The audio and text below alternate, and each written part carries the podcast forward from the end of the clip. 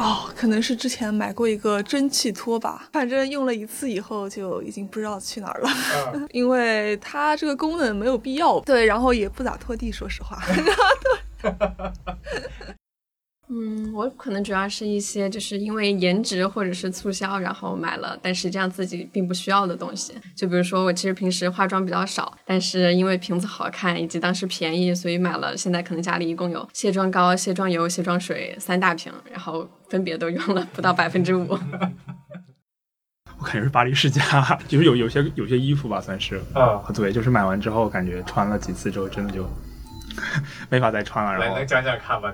从一双那个 Triple S 开始，然后开始买裤子，然后到衣服，就是其实就是宣传了很多嘛，但其实并其实并不太适合平时穿，然后舒适度啊之类的也不太好，就就就废掉了，也蛮贵的。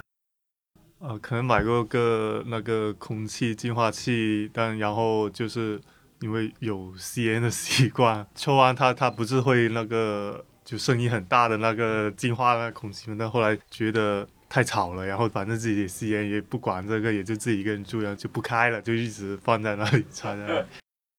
我我喜欢做饭，就买各种什么那个榨汁机啊、搅拌机啊、豆浆机啊、什么炖盅啊，然后发现这样的东西最后其实就是常用的，可能就那一两个。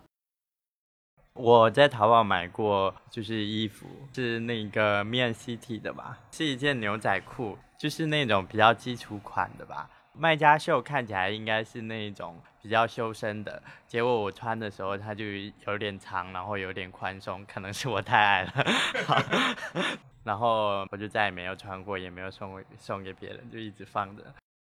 我是学电影的嘛，然后我买过一个曾经的 DV。那时候我在香港买的，然后呢，那个 DV 它是用的小的 DVD 的碟录的。那个时候，呃，我就是因为一个价钱的差别，没有用那个时候刚刚出硬盘那个比较贵，所以就是买的碟的。所以后来我特别想拍东西，但是用那个碟特别的麻烦。后来用那个碟再去导剪辑也特别麻烦，摄像头啊什么呀，就是什么滤镜啊我都配了，话筒也配了。那个那个是我觉得最废的一个。